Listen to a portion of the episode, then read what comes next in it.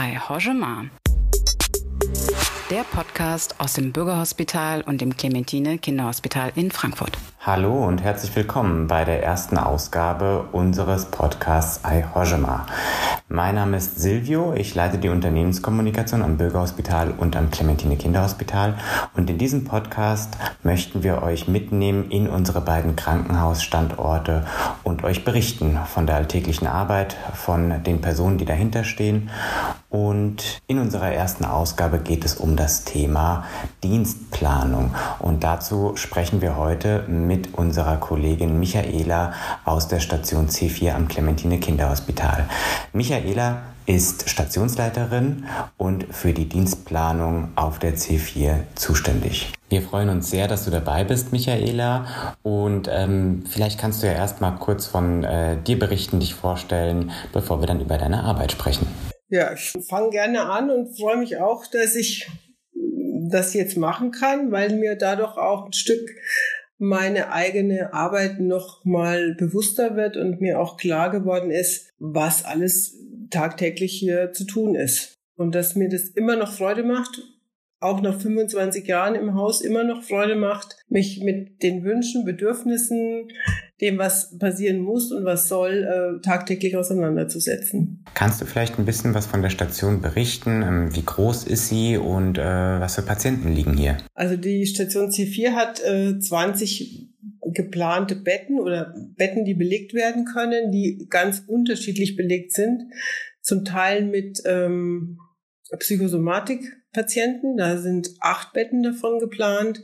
Es sind zwölf Betten auf der Station für die Neuro Neurologie, Frühreha äh, geplant, die aber auch anderweitig belegt werden mit allem, was in der Kinderkrankenpflege sonst zu versorgen ist. Wie ist das dann personell? Ähm, wie groß ist euer Team hier auf Station? Das Team ist ähm, sehr groß, Gott sei Dank sehr groß. Wenn der Stellenplan voll ist, dann sind es bis zu 29 Mitarbeiter und zusätzlich aber auch noch bis zu 10 Schüler jeden Monat. Also sind es ungefähr 39 Köpfe, die man hier so in einem Monat äh, verwaltet und durchschleust. Du bist als Stationsleitung ja für die Dienstplanung äh, verantwortlich. Das heißt, von dir hängt es ab, äh, wer wann arbeitet und zu welchem Dienst muss. Eine große Verantwortung also. Wie gehst du äh, die Dienstplanung an? Was gibt es da zu beachten? Also Gott sei Dank bin ich bei dieser äh, wundervollen Aufgabe nicht auf mich allein gestellt. Wir sind hier eine Doppelspitze auf der C4. Das heißt, die Kollegin, die Frau Malich, Diana, ähm, ist genauso mit im Boot. Letztendlich die finale Planung, also das Monats-Sudoku, was ich immer sage, ist mein Steckenpferd und das mache ich auch wirklich gerne, dass ich alles einfließen lasse in diesen Dienstplan, was ich weiß. Und dazu gehört zum einen das, was arbeitsschutztechnisch, was tarifrechtlich und auch durch ähm, Betriebsvereinbarung sein muss. Und im gleichen Anteil steht aber auch das, was der Mitarbeiter leisten kann. Und deswegen haben ja viele auch eine Teilzeitstelle, weil sie ganz bewusst sagen, okay, so und so viel Anteil meines Lebens kann ich einbringen äh, an dem Arbeitsplatz, aber der andere Anteil meines Lebens äh, brauche ich für Familie oder für was anderes. Und auch dieses Wissen trägt dazu bei um einen Dienstplan zu schreiben. Die Mitarbeiter kommen, die fangen hier an im Haus mit der Vorstellung, ich kann drei Tage unter der Woche arbeiten und ich kann die Wochenenden machen, aber der Nachtdienst fällt mir sehr schwer. Und auch da muss man das Gleichmaß finden, dass nicht ein Mitarbeiter alle Vergünstigungen bekommt und der nächste Mitarbeiter muss dann aber, weil es einfach gebraucht wird. Jetzt, während wir hier das Gespräch aufnehmen, ist es Mitte August. An was für einem Dienstplan arbeitest du denn aktuell? Ich habe gerade gestern den Oktober äh, fertig gemacht, beziehungsweise den Haken gesetzt. Ich habe im Nachtdienst den Dienstplan abgeschlossen und war einen Tag zu spät dran. Das wurmt mich, weil ich normalerweise eine Punktlandung machen will. Also spätestens am 15. muss der Dienstplan für den übernächsten Monat freigegeben sein von der planerischen Seite. Und dann geht der ja erstmal zur Pflegedienstleitung, die den dann überblickt und schaut, ob es ausgeglichen ist, ob die Mitarbeiter ausgeglichen geplant sind, ob die Plus-Minus-Stunden äh, sich die Waage halten, wo sie vielleicht nochmal Anmerkungen hat, weil man nochmal was ver verändern könnte. Jedes Paar Augen, was auf diesen Dienstplan guckt, sieht ihn mit anderen Augen. Bevor du dich an den Dienstplan machen kannst, müssen dich ja die Wünsche der Kolleginnen und Kollegen auf Station erreichen. Was erreicht dich da und wie versuchst du oder wie schaffst du es, das zu berücksichtigen? Es gibt zwei verschiedene oder beziehungsweise drei verschiedene Wege. Der eine ist der kurze, das ist der unliebsamste. Weil der kurze Weg heißt, äh, kannst du noch, ich habe da morgen oder ich habe eine Einladung, äh, kann man die noch in irgendeiner Form mit einfließen lassen. Es gibt eine langwierige Planung, das heißt, ich frage bei jeder Neuanstellung den Mitarbeiter ab, ob er feste Termine in der Woche hat, ob irgendwelche Sportsachen, familiäre Ereignisse, irgendetwas ist, was ihm ganz, ganz arg wichtig ist. Und da, das wird aufgeschrieben, das wird notiert. Es gibt Mitarbeiter, die können, weil sie alleinerziehend sind, bestimmte Tage in der Woche nur den Frühdienst leisten oder sie können äh, am Wochenende vielleicht nur die Spätdienste machen, weil der Lebenspartner in einer anderen Schicht arbeitet, wie auch immer das wird alles schon vorab notiert. Da gibt es eine Liste, da kann jeder Mitarbeiter sich sozusagen wiederfinden. Die Nachtdienstfolgen. Es gibt Mitarbeiter, die machen lieber zweimal Nachtdienste im Monat als wie einen längeren Block. Oder es gibt welche, die sagen, ich schaffe definitiv nur zwei Nächte. Auch das wird festgehalten und einfach mal als Wunsch mit in den Raum gestellt. Ob dann letztendlich jeder Wunsch sich widerspiegelt im Dienstplan, weiß ich selber final auch erst, wenn ich ihn abgeschlossen habe. Und es gibt noch diesen, den dritten Weg, der auch zur Planung dazugehört, dass es ein Wunschbuch gibt, bei uns zumindestens. Andere Stationen haben Wunschzettel oder Briefkästen, wo die Stationsleitung auf ähm, schriftliche Art und Weise darum gebeten wird, dass das Wochenende so und so freigehalten wird, weil eine Einladung zu einer Hochzeit ist oder weil die Oma Geburtstag hat oder weil Weihnachten dieses Jahr ganz außergewöhnlich wichtig ist und äh, da auf keinen Fall gearbeitet werden kann.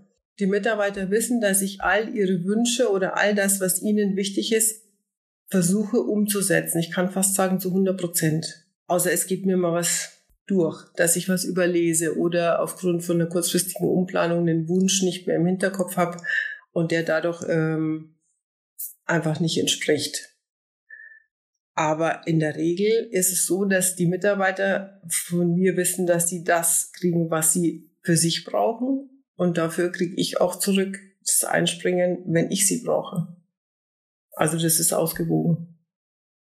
Ich stelle mir das jetzt ehrlich gesagt ziemlich langwierig vor, so einen Dienstplan zu äh, planen. Und man muss noch dazu jedes Mal wieder von ganz vorne anfangen, oder? Also ich habe gestern den Oktober abgeschlossen und bin jetzt gedanklich im November. Also das ist wirklich so, den einen schließt man ab, man geht in die Planung von dem nächsten Monat rein, man hat jetzt am Jahresab, am Jahresende die Urlaubstage nochmal auf dem Schirm, man hat die Überstunden, die Plus-Minus-Stunden nochmal auf dem Schirm. Man möchte ja letztendlich erreichen, dass bis zum 31.12. das passt. Und deswegen ist man eigentlich immer, also als Dienstplaner hat man den Nachteil, man ist eigentlich immer schon drei Monate weiter wie die anderen. Für mich ist Weihnachten schon früher wie für die anderen. Viel Zeit brauchst du denn dann, um so einen Monat von Anfang bis Ende durchzuplanen? Wenn man zusammenrechnet, braucht man für eine finale Planung von dem Dienstplan in der Größenordnung von dieser Station, wenn man alles zusammenzählt, wahrscheinlich komplett zwei Arbeitstage. Aber da muss man hochkonzentriert arbeiten und muss dann auch äh, dranbleiben der zweite Tag ist mehr oder weniger dazu da, um nochmal alles abzugleichen, nochmal zu prüfen, sind alle Wünsche inhaltlich vorhanden, ist alles eingepflegt, was sein muss, ist der Arbeitsschutz eingehalten, sprenge ich nirgendwo äh, die, die Überstunden oder die Minusstunden, ist alles in der Norm. Der erste Tag ist ein, ein reiner Planungstag, wo man alles mal so eingibt, was einem so querschießt oder was am Zettelsalat vorhanden ist. Und der zweite Tag ist dann der, der final das Ganze abschließt. Das kann man aber nie an zwei Tagen konkret durchziehen, weil man dazwischen immer noch andere Tätigkeiten machen muss. Somit verschleppt sich das oft über ein, zwei Wochen, dass man dann es letztendlich abgeschlossen hat. Aber auch nur, weil man immer nur stundenweise dran ist. Und wie ist das dann äh, nach der ganzen Arbeit, da endlich auf den finalen Dienstplan zu schauen? Da freue ich mich erstmal und in der Regel drucke ich ihn auch erstmal nur für mich aus, lege den auch nicht aus, sondern schlaf selber noch mal eine Nacht drüber Schon allein, weil man zufrieden ist damit, dass man wieder was geschafft hat.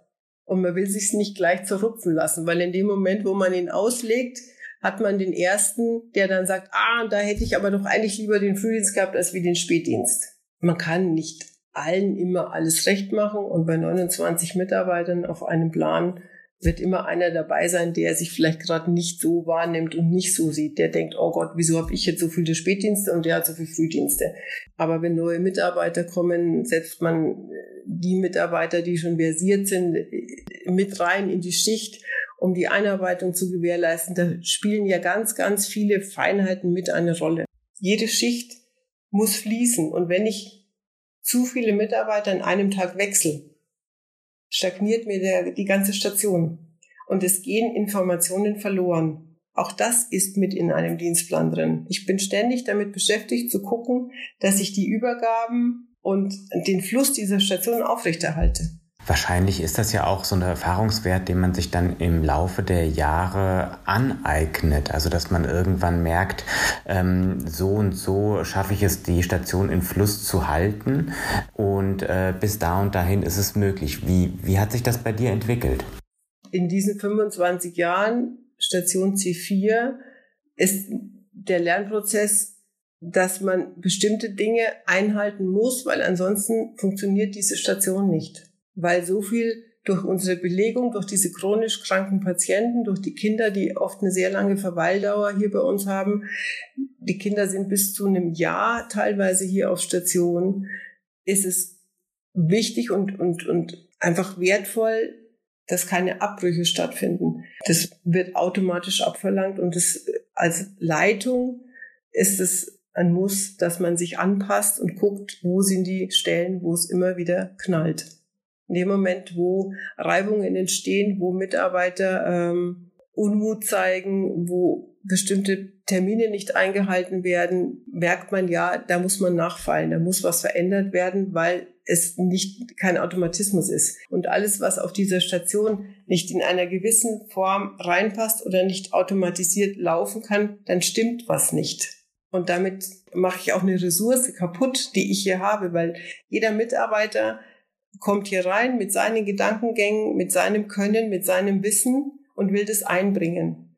Und das kann er aber auch nur dann machen, wenn die Zeitfenster passen. Wenn jeder irgendwo das Gefühl hat, er kann seiner Arbeit nachkommen und er kann auch sich selbst noch ein Stück weit mit einbringen. Das ist das bisschen Individualität, was man in unserem Beruf auch aufrechterhalten sollte, weil sonst macht die Arbeit keinen Spaß mehr. Das war doch ein gutes Schlusswort für die erste Ausgabe unseres Podcasts von iHoshima.